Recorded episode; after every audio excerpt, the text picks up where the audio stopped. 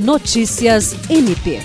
O Ministério Público do Estado do Acre, por meio da primeira Promotoria de Justiça Criminal de Cruzeiro do Sul, junto à segunda vara criminal da comarca de Cruzeiro do Sul, obteve a condenação de um homem a 45 anos e 5 meses de prisão pelos crimes de estupro e roubo qualificado. O promotor de justiça Hildo Maximiano representou o MPAC na audiência de instrução e julgamento. Os crimes ocorreram entre novembro e dezembro de 2021 na rodovia AM-198, sentido Cruzeiro do Sul, a Guajará-Mirim, no Amazonas.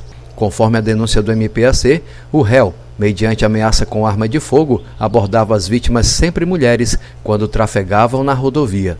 O juízo da segunda vara criminal da comarca de Cruzeiro do Sul acolheu a tese do MPAC e condenou o réu a um total de 45 anos, 5 meses e 10 dias de prisão em regime inicial fechado, negando o direito de responder em liberdade.